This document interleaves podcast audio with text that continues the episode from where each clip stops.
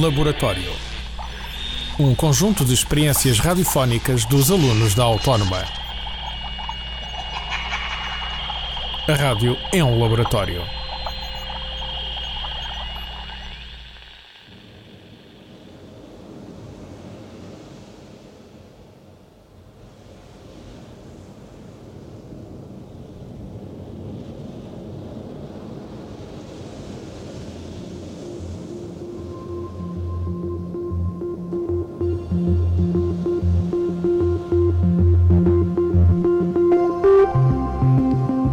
XFM 99.9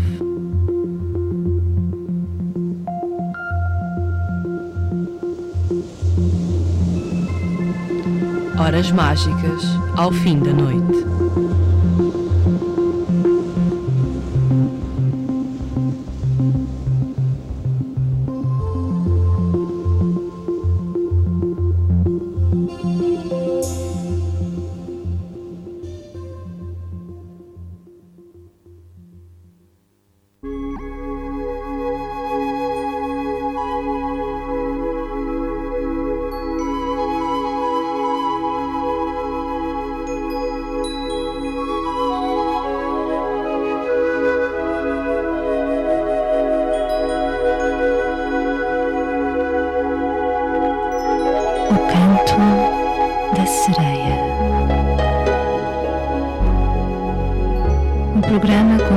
por Diana Correia e Gisela Benjamin.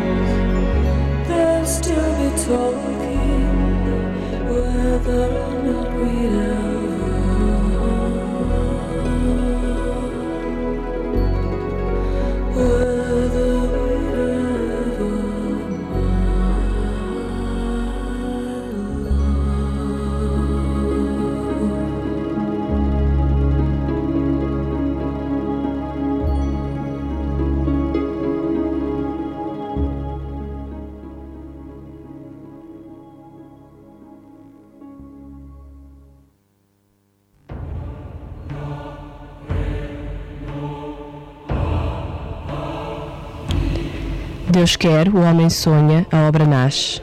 Deus quis que a terra fosse toda uma, que o mar unisse, já não se parasse. Sagrou-te e foste desvendando a espuma. E a orla branca foi de ilha em continente, clareou, correndo até ao fim do mundo.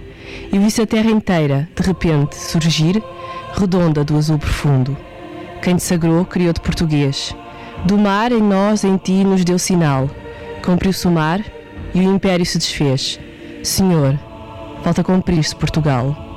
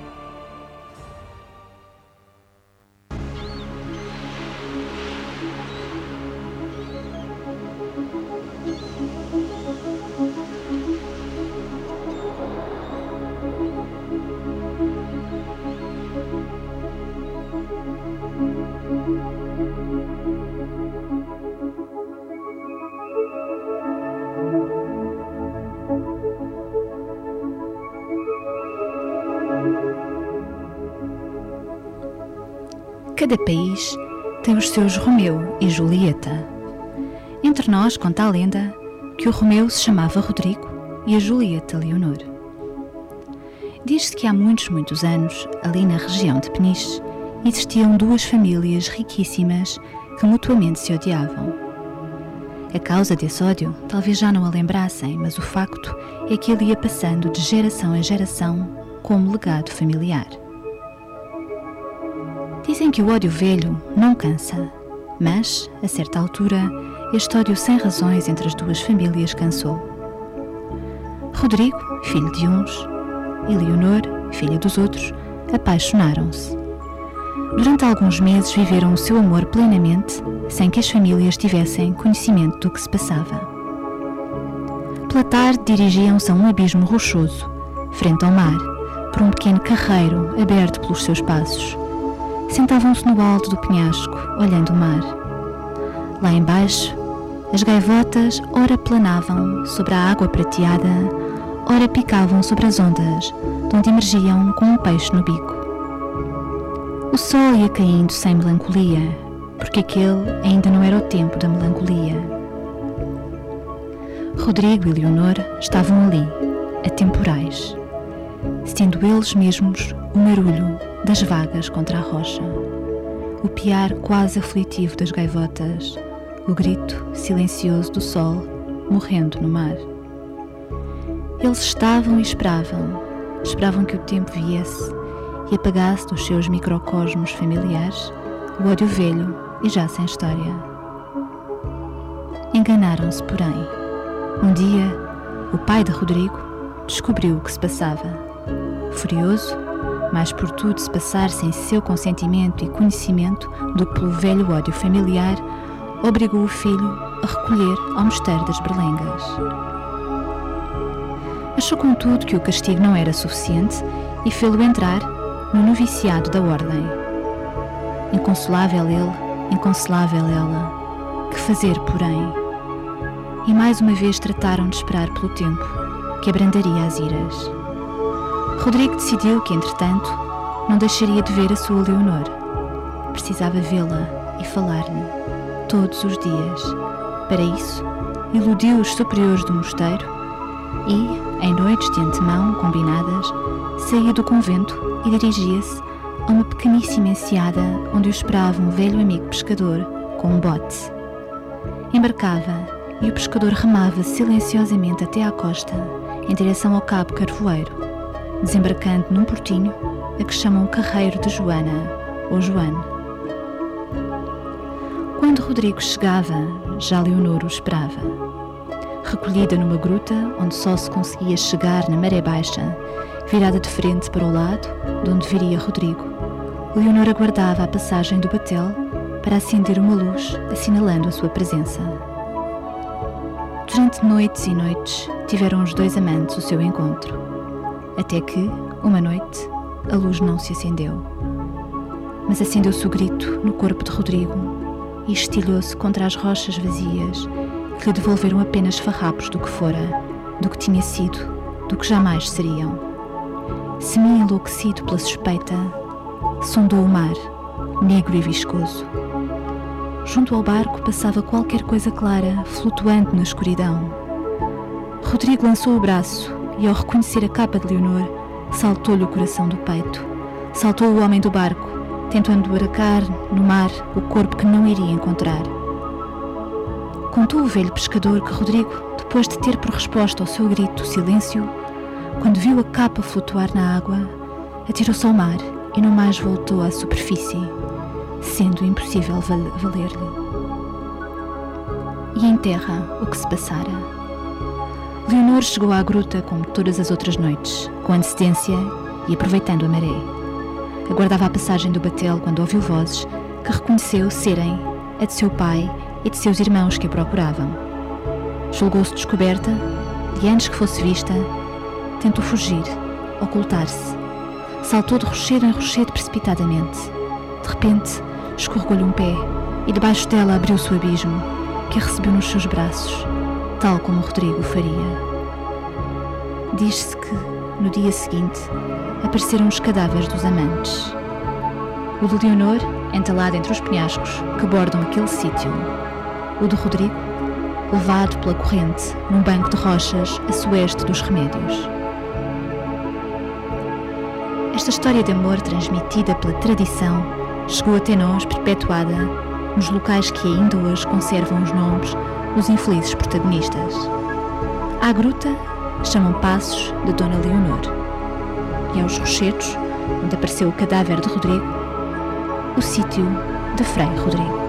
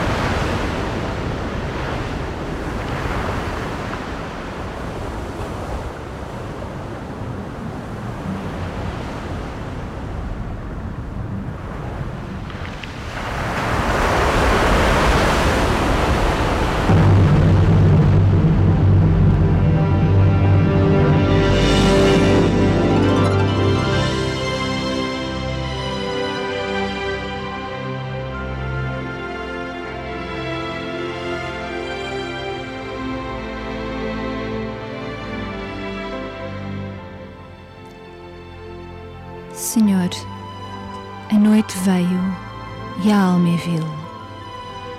Tanta foi a tormenta e a vontade. Restam-nos hoje, no silêncio hostil, o mar universal e a saudade. Mas a chama que a vida em nós criou, se ainda há vida, ainda não é finda. O frio morto em cinzas a ocultou. A mão do vento pode erguê-la ainda dá o sopro, a aragem ou a desgraça ou ânsia, com que a chama do esforço se remoça. E outra vez conquistaremos a distância, do mar ou outra, mas que seja nossa.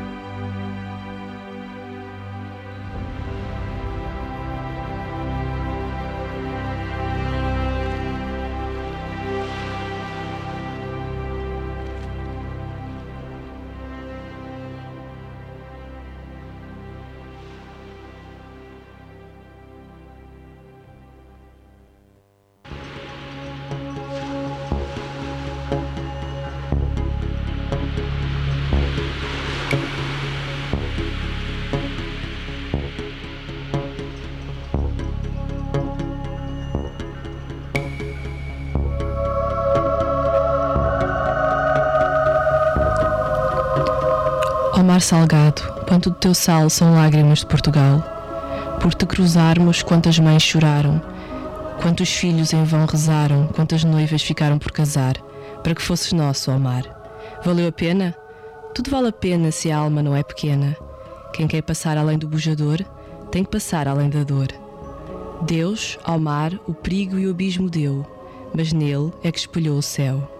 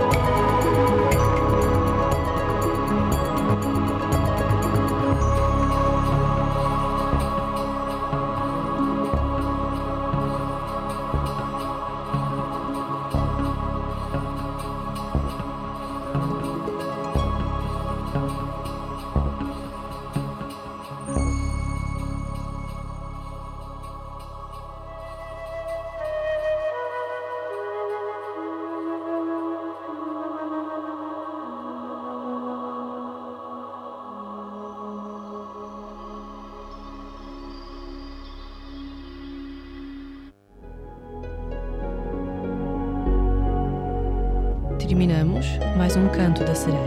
Amanhã voltamos com mais horas de encantamento.